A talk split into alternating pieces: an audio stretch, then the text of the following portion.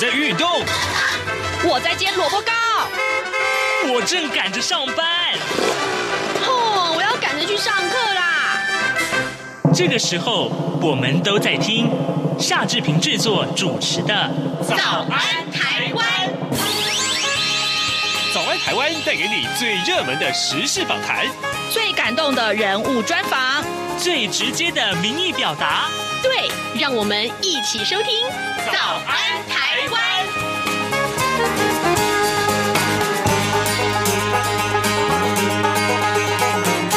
早安，台湾！我是夏志平。今天是二零二一年的六月二十三号，星期三。待会儿志平要为您连线影评人米勒熊，请熊哥跟大家介绍疫情之下大家居家要看什么样的影集呢？而昨天台湾新冠肺炎疫情新增加了七十八个本土病例，另外只有六个死亡案例，疫情是持续的趋缓当中。马上就请您收听今天的访谈单元。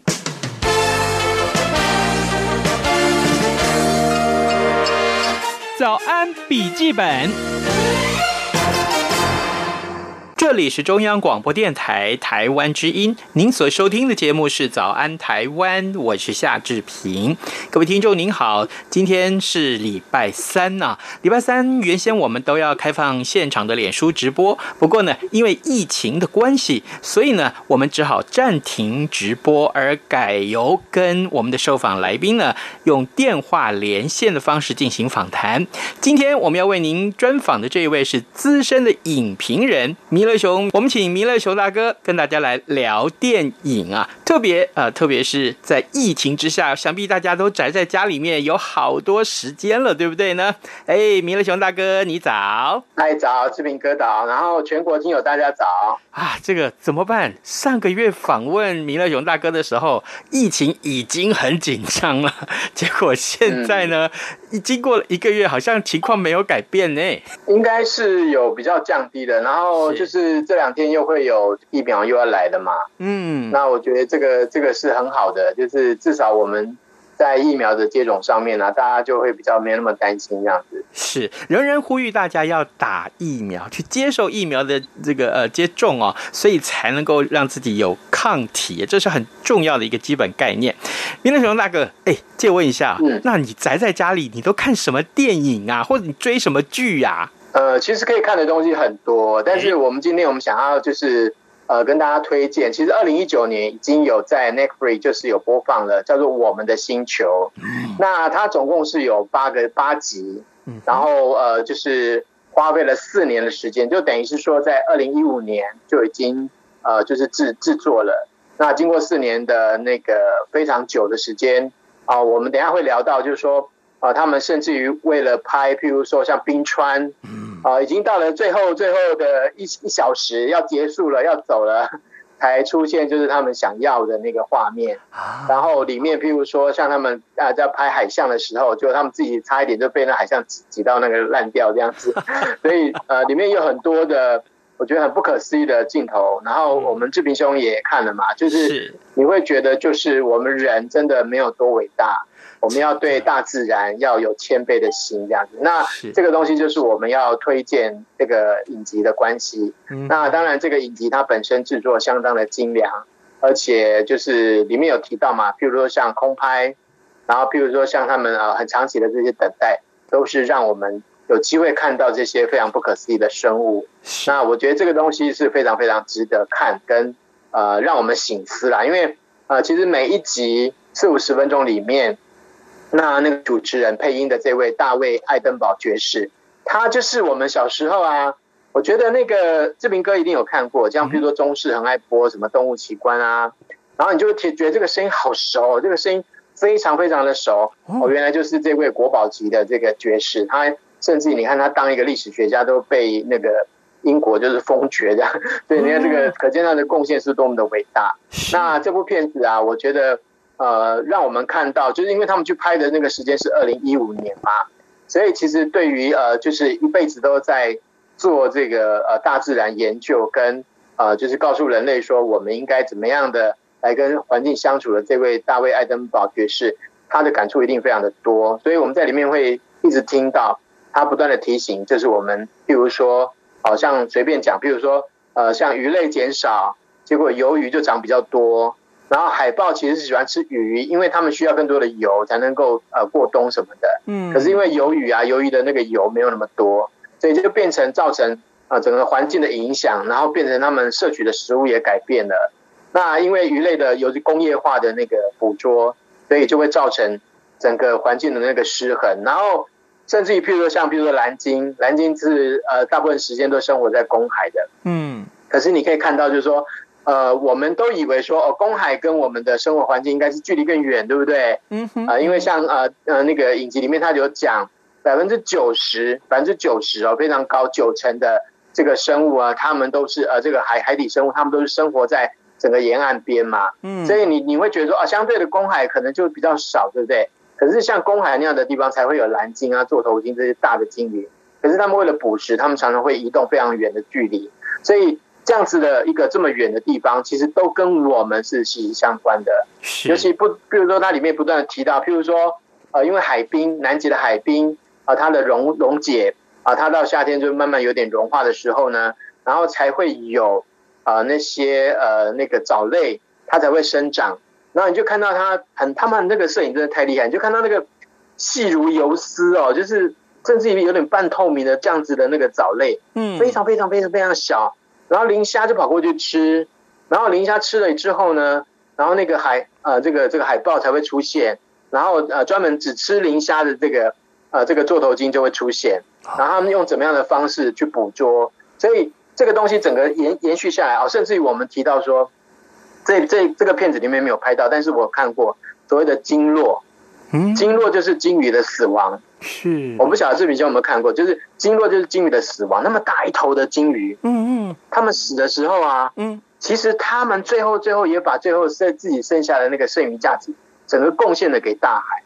哇，他们的粪便呢、啊，其实可以让很多的那个微生物啊，就是生存，嗯，然后就可以供供给那个鱼类。所以我刚才要讲的就是说，它每一个那个食物链啊，其实是环环相扣，而且互相利啊，就是说有利于对方。而不是像我们人类，就是仅仅只是为了口腹之欲。所以现在我们看到，比如说呃，视频中有看到，比如说海海豚去捕鱼，嗯，然后可是他们对整个那个鱼鱼群的那个呃伤害，其实它是很小，它是因为本能上的需求，它才去捕捉。是，它不会有什么用冰箱把它冰起来啊，对不对？或者是 或者是把它做成罐头啊，嗯，所以。他们那样子的那个比例，它就会有一种均衡的状态。是了解，所以看了这个东西，你就会觉得说，我们人类真的为了对自己的那些口腹之欲啊，然后自私啊，甚至于为了呃，可能是不应该得到的财富，譬如说，好像里面太多了，就是像比如说像鲨鱼，嗯嗯，你知道一年我们要捕捉多少的鲨鱼吗？为了它的鱼翅吗？对，要一百万头。哦、这 这。一百万只的鱼，一一百万只的那个呃那个鱼翅，然后而且我们我们就是像我们基隆有啊，有那个什么鲨鱼烟啊，你你有吃过吗？有有有，嗯，对，那个是什么？那个就是因为鱼翅割下来之后啊，可是鱼翅只占那个鲨鱼的一点点啊，对，然后其他肉怎么办呢？你把它丢掉或者是什么，就是就是变成是浪费啊，所以才会有发明的。然后其实一般人都不爱吃鲨鱼 N，，嗯。对，因为鲨鱼的肉很粗啊，是，哦、所以它本身它为什么那么 cheap 就是这样子啊。所以你看为为了吃，然后鱼翅的的营养价值是什么？几乎是零吧，就是那些胶质啊。对，可是你吃白木耳也是一样有胶质啊。对呀、啊，你吃黑木耳，嗯、就是那种植物或是我们可以培养出来的菌类，其实都有一样的营养啊。嗯，好。然后它就变成说在，在呃整个，比如说呃，就是经济方面。可能有人就专门去做这个东西，就像就像很呃那个马来西亚有专门给那个燕子燕子住的那个那个房子，你知道吗？对对对，要为了要就是补燕窝，对对，对，得到它的燕窝，就是它的燕子的唾液啦。哦。对啊，然后你看人类吃口水吃的那么高兴。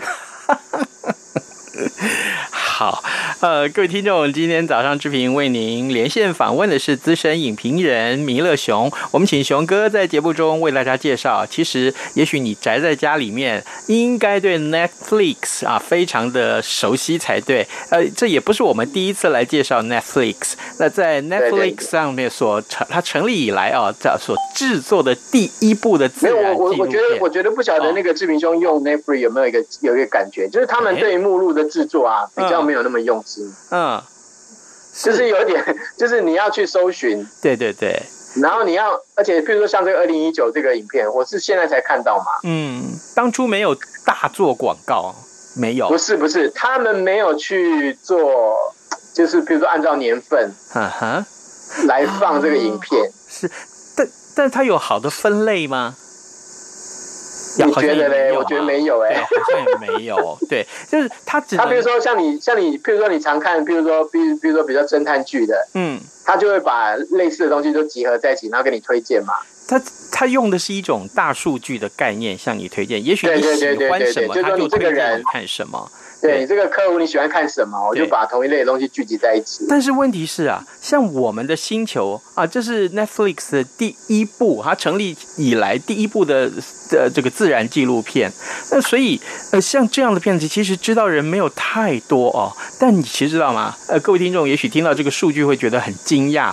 呃，光这个呃一系列的影集，它在二零一九年四月开始放映的时候，结果呢，在短短的第一个月里面就有两千五百万个家庭看了这部影片，总共才八集，再加这个制作哈，对不对？它是幕后花絮，哇，真的是太精彩了。熊哥刚刚跟我们分享的这些啊，呃，我必须说只是其中的一点点。那我也这个呃，趁这几天有空，我看了一下呃我们的星球，我自己的心得，我也在这边呃占用熊哥一点点的时这个时间啊，这个呃跟大家分享啊。哎，我看到它里面啊，每个画面都好。震撼呢、啊！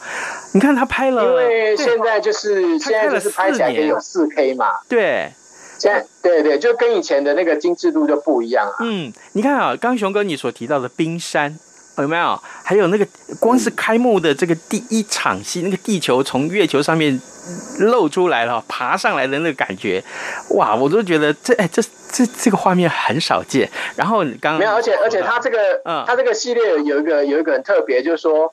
我们一般都看不到幕后嘛，嗯，那他这个特别拍了一个，就是等于是第八集加一就对了，那个一就是幕后花絮，对。那他们呃在宣传上面他也没有特别提到，但是呃就是你不小心看到这个幕后花絮，你就会很惊讶。像刚刚那个志平哥讲的那个拍冰山，嗯，嗯，你有没有替他们捏一把冷汗啊？有，哎、欸，对啊，那个那个太近了，那个不是说靠镜头拉近拉远的问题，是他们因为要拍到很精彩的东西，所以就很靠近。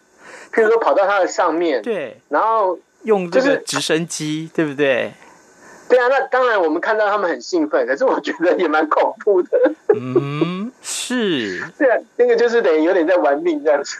真的，真的，而而且哈，就最后这一集，把他呃过去前面的一些重要的呃拍摄的过程啊，把它呃整个过程把它披露出来。比如说刚刚你所说的这个冰川崩落的这个画面，那已经很震撼了。其他还有就是那个拍摄人员啊，守了两年。在在在哪里？在西这个西伯利亚守了两年才拍到那个西伯利亚虎的画面。对对，俄罗斯的那个北边的地方，短短几秒钟啊，他拍到这守了两年拍到那画面。他他对着镜头说他们的兴奋的时候，也一边拭泪哦。我我看了真的很感动。你提到了那个，没有，我也 我也我其实也跟着流眼泪，我觉得好感动。因为对，为什么？因为西伯西伯利亚虎已经很少了。是，然后你提到了就是。提到那个西伯利亚，呃，提到俄罗斯，俄罗斯的时候，我我我看到那个画面，我说哇，哎，奇怪，怎么在那个西伯利亚那个遗世独立的这个海滩上面有一座小屋？其实其实其实他们每一个摄影师啊，很多都是那个就是动物学家兼差的哦，所以他们本身就是会对那些动物都是研究非常深的。嗯，就是我们我们有时候，譬如说像你看到说两年嘛，那。他们那个房子里面，其实你会发现，就是有除了摄影师之外，嗯，其实还有呃，比如说当地地陪，嗯，他们那些研究很深的人，啊，然后还有他们自己本身就是可能也是也是动物学家，所以这个东西它必须要很厚实的那些基础。所以你看到他们有讲嘛，就是他们会做一些动物陷阱，有没有？嗯哼哼哼，就是你一定你不是镜头放下去随便放，对，他是要找，譬如说动物的足迹，嗯，然后要什么事要要放在什么地方，而且还是那种。就是非常非常难得的，才会可能就是不小心拍到的。我我我把我看到的几个呃，我觉得很不错的镜头，我我不把它变成一种问题来问各位听众好了。我先来告诉大家，假定啊、哦，你是在这个呃住在西伯利亚的遗世独立的小房屋里面啊，里面只有四五个工作人员，但是呢。到到这个晚上的时候，突然你觉得好像这个屋子外面有几万双眼睛在盯着你，你觉得屋子外面是什么东西在盯着你？结果他们第二天早上一醒过来，才发现原来，哎，这一小片海滩上面就有十万只以上的海象，哎，哇哦！我我我看到这个，这简直就是那个那那门开不开？对，刚刚熊哥也说，根本门一打开你。被海象挡住那个出路，你根本就出不去。他们就 他们就开玩笑，不是说你像在拍那个僵尸片，有没有？就是如果不挡好的话，那些海象会跑进来。对呀、啊，对呀、啊。可是呢，好，这个一夜之间他们全部不见了。为什么？因为他们就去觅食了。啊，对，哎，你想想看，十万只海象，如果要在一下一瞬之间就不见了，那它移动的速度要有多快呀？啊，啊嗯嗯，而且没有声音呢。那个那个志平哥，你你看那个蓝鲸啊，你有没有觉得像什么？啊、像什么交通工具？蓝鲸像什么？像像像高速铁路吗？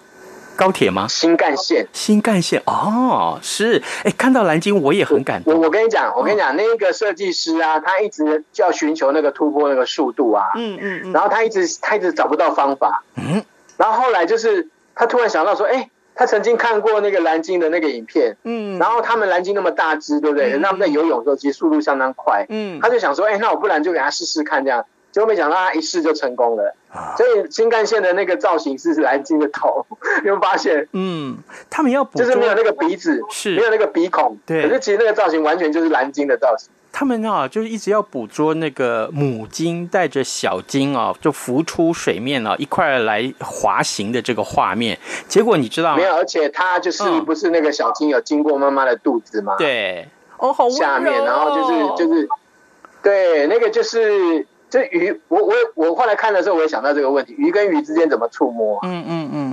他们有没有办法像人啊？比如说我抓着你的脸，然后亲你一下什么的，表现爱啊什么？他们没办法。所以你看他们那个身体的那个接触啊，为这为什么那个海豚啊，嗯哼，就是很喜欢人去摸它，有没有？是，因为那个触摸的那个感觉很难得。然后海豚跟海豚自己，他们只能用那个口哨声啊，嗯，跟那个发出来的那个那个各种的那个语言啊，互相沟通啊。是。所以，所以我我跟你讲，我这一次啊，就是之前有看的那个圣严法师啊。他在弘法的时候，他有讲到说，就是呃，人类比较聪明啊，然后鱼啊啊，就是那些动物啊，他们没有智慧啊，什么？我我我跟你讲，我觉得如果摄影法师看了这些影片，他他因为他下次他一定会换一个方式讲讲这个东西。哎、嗯，你你看了？我觉得好看这个电影啊，这些影集这一系列的影集啊，其实看到很多感动。除了刚刚我们看到这个画面带给你的震撼的那种感动之外，其实我看到最后这一集，我也是跟着这个呃工作人员一起掉眼泪啊。就是刚刚我们所说的，就是他们拍这个海象，海象对不对？哎，海象那海象主要是什么？主要是那个。没有，我跟你讲，那个那个地方本来是有冰的，嗯，那因为地球太热了，嗯，所以他们本来不会摔死的。就是以前他如果说有冰的时候，他要跳下去啊，嗯，他还有冰的保护嘛，嗯哼，嗯哼。那因为因为太多只了，就整个海滩上面都是啊，所以他们那么肥那么胖啊，为了要然后会躲在这边生育啊，对，为了要对啊，所以他们就是，嗯，他很吃力，一直往上爬嘛，嗯，那因为。因为他说他的视力，他他的视力变差了，在海里面的那个海象的视力非常好，是。可是因为在在上面，他们挤挤在一起啊，然后一定很热嘛，嗯哼，所以他们就是很想，比如说肚子饿了，然后想回去吃。是我真的，我看到那边，我真的忍不住，我在想说，怎么会有这种悲剧这样子？对，所以所以那个拍摄的工作人员就告诉观众，他说：“哎，如果有冰的话，这些海象应该是在冰上面。那现在他们就这样摔死了，哎，然后一边讲就一边擦眼泪，我看了真是震撼。”真的是震撼，而且你知道吗？没有，因为因为其实像我刚才讲，就是这些工作人员本身他们也是动物学家，都是爱动物的。嗯，对对对对，就然后然后就是我我其实他们常常这样子，比如说你去观察他们，但是你不能去改变他们啊。对，你明明看到他要死了，但是你不能去救他呀，对不对？没有，就像 就像狮子要捕那个羚羊，你也不能说就是帮忙。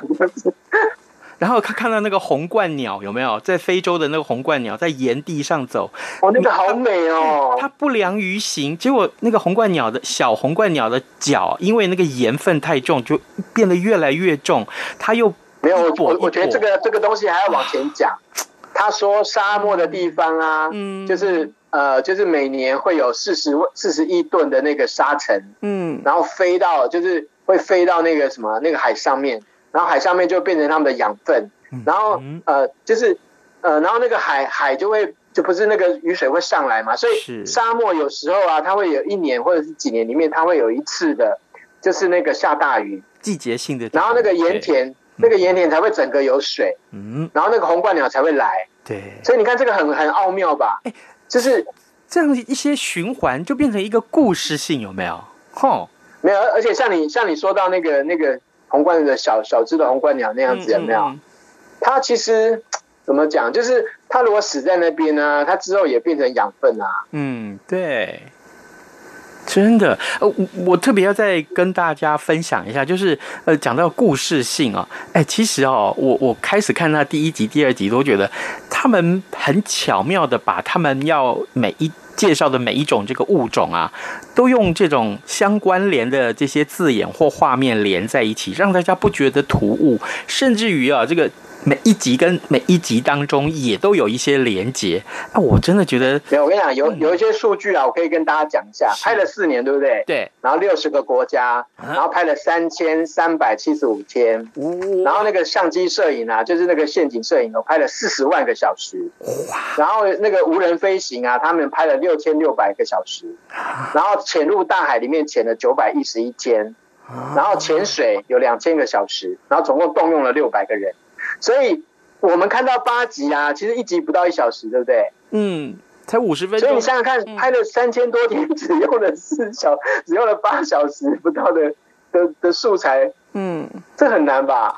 当中还有很多有趣的点哦。我我其实我应该卖个关子，请观众或听众自己来看，对不对？可是我忍不住啊，我真的要跟大家讲啊，像比如说啊，嗯、我想跟大家讲，哎。这个你知道，这个有一种鸟在树林子里面，每天都会打扫它的环境，然后呢，只为了希望能够吸引雌鸟，它的公鸟在打扫，吸引那个雌鸟来跟它交配。哇哦，你知道那个雌那个公鸟有多漂亮吗？它的眼神会变坏。还有那个就是兄弟一起跳舞，然后为了追一只母鸟的那个。对，然后那个很厉害吧？然后有一种。有一种虫叫做结蝉，蝉就是蝉宝宝那个蝉，哎，它动作好慢哦，可是它还是能够捕食到像蟑螂啊，像这个呃这个呃莲类的这个呃小虫。为什么？就是那个电电吃三碗公这样子。你去看这个片子，你就可以看得到那个故事性，好不好？我跟你讲，你真的没有，还有还有，不是有一个毛虫吗？有一种蛾的那个小那个。呃，就小时候嘛，对，他会他会让自己被那个蚂蚁抓回去，嗯嗯嗯，然后蚂蚁要养它养整整二十二十三个月，将近快两年的时间。蚜虫，嗯哼，对啊，好厉害哦！他就是他们有他他其实他每一集他都会提到，嗯，就是说如果这个循环这个方式如果被改变的时候，其实有可能会绝种。啊，还有哦，真的哎，我们刚刚讲的都只是其中一点哦，有趣的地方哎，你有没有听过海豹放屁？有没有？还有他打嗝的那个声音，然后他在打嗝的时候，他从他的嘴巴里面、肚子里面吐出那么多。公海公海象嘴巴打开的时候，我就觉得好臭哦。还有啊，哎，这个他讲企鹅的时候，我也很感动。企鹅父母要怎么样在五十万只的企鹅 baby 里面找到自己的孩子？通常他们是找得到，啊、通常他们是找得到的耶。为什么？这就是大自然的奥秘呀，呃、对不对？然后他说，像那个像那个什么信天翁啊，嗯嗯，对，然后养。对，就是他喂自己的小朋友也是一样啊，就是要在这么多的里面去找到这样子。嗯哼，所以所以每一个呃猎捕啊都有他的故事哎哦，就是至少这个在这个旁白哦这么一说，就会发现说，哎呀，这样子的一个呃上帝的安排啊，这整个这个造物的安排真的太巧妙了，对不对？但是会觉得说，他就是，嗯，我觉得，我觉得他的目的就是说，跟我们讲说，我们人不要只活在自己的这个世界里面，嗯，然后其实我们人也只是，呃，地球上面的一个小小的生物而已啊，然后其他的那些供应我们当变成我们的食物的这些动物、植物啊，他们其实都有他们自己的本身的那些怎么讲，可以说是任务吧，嗯，他们对整个地球的贡献，所以他应该是就是要让我们讲说，我们人类应该。好好的去思考怎么样去对应这些东西，是，而不是只是一直在不断的就是一直所求无度啊，那终究终究会害到人。就像就像那个车诺比，最近不是那个中国大陆那边不是有在讲说那个核电厂的问题嘛，然后车诺比又再被人家提起，因为最近又有呃有一点外泄的问题，嗯，那个数字好像又太高。可是你看有一些圣诺比讲圣诺比讲到的那个纪录片里面就有发现。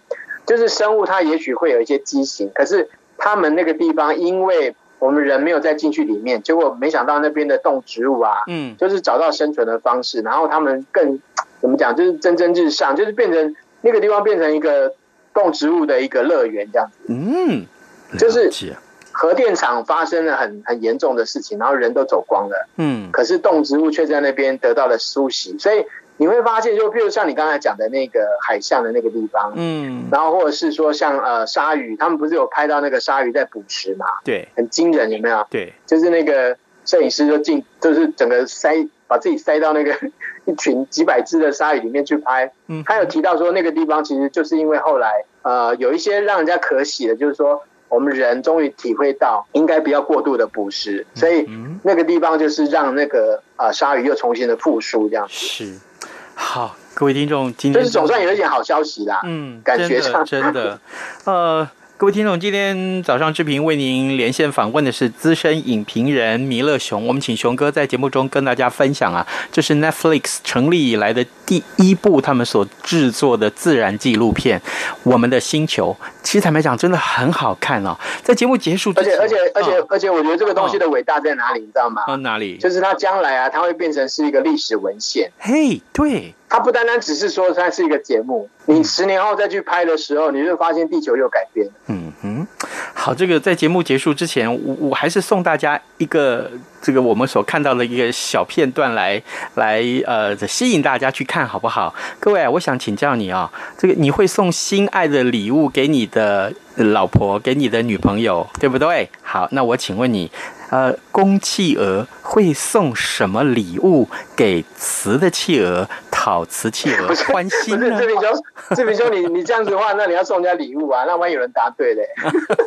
那答对就是赶快去看一看这个很棒很棒。不是，我说你这样问的，呃，好像感觉好像在做那个 做节目在问答的。我跟你讲，因为这个能讲的东西太多了，我们今天就短短的半小时绝对不够讲，对不对？好，好，我们非常谢谢熊哥跟我们的分享喽，谢谢，好，拜拜，拜拜。哎哎，你知道吗？侨委会今年的海外华文媒体报道大奖开始征件喽！真的吗？没错，今年是以看见疫情下的华媒影响力作为主题，除了原本就有的平面网络报道类。广播报道类之外呢，还增设了电视影音报道类哦。不止如此，还有全球新闻志工限定的侨务电子报新闻报道特别奖。只要你是侨务电子报的新闻志工，而且报道作品有在侨务电子报刊登过的，就可以报名啦。哇，奖项变多，报道被看到的机会也变多了呢。那参赛作品只要是聚焦台湾、报道台湾，而且是在限定刊播期间于中华民国境外媒体平台刊播就可以了吗？没错，赶紧把握时间，在八月十五号之前上网完成报名吧。那我赶紧上二零二一海外华文媒体报道大奖官网查询相关征件规范，网址 triple w dot o c a c media awards dot t w w w w 点 o c a c m e d i a a w a r d s 点 t w。以上资讯由中华民国侨委会提供。各位听众，以上就是今天的早安台湾，谢谢您的收听，咱们明天再会喽。